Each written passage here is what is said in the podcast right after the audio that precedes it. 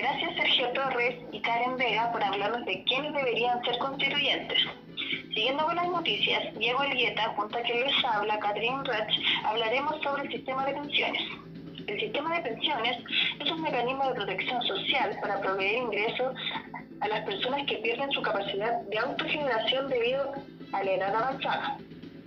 El sistema de capitalización individual obligatoria consiste en que todos los trabajadores deben depositar cada mes un porcentaje de su sueldo en una administradora de fondos de pensiones AFP, la cual tiene como objetivo financiar la pensión futura que recibirá la persona en la etapa de retiro. Pensión de vejez.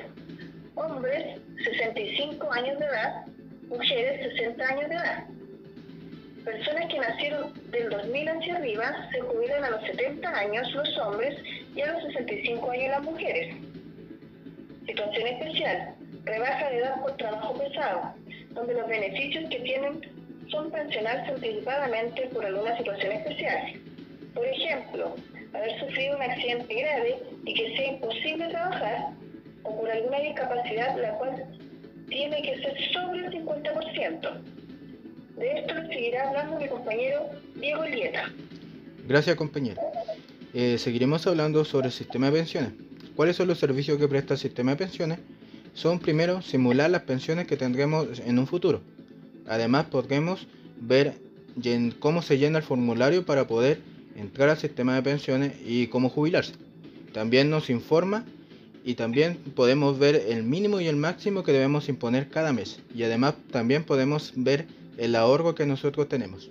Todo esto lo podemos ver directamente en la página de la AFPs o también en el sistema de en la superintendencia de pensiones, la cual es spensiones.cl.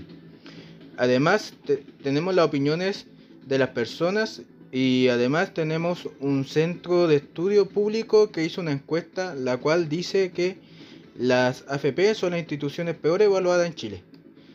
¿Qué quiere decir esto? Que más del 80% de los chilenos no le alcanza para poder vivir cómodos o sobrevivir en su vejez con las pensiones que hay.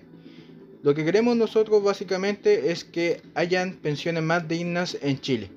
Y esto lo, tenemos que hacer eh, luchando y, y consiguiendo las cosas.